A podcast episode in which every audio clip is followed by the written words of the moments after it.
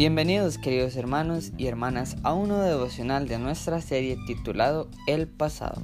Muchas veces seguimos caminando en la vida con el pasado sobre nuestras espaldas, creyendo que Dios nunca nos usará o perdonará por nuestros pecados, pero no es así.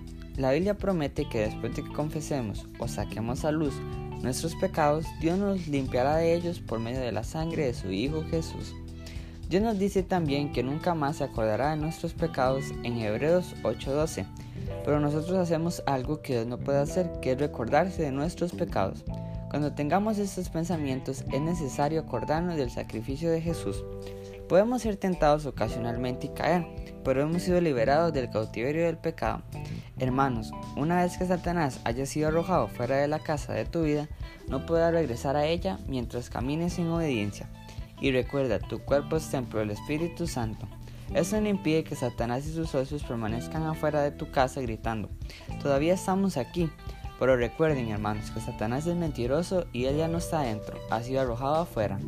Gracias al sacrificio de Jesús, Dios nunca más se acordará de nuestro pasado.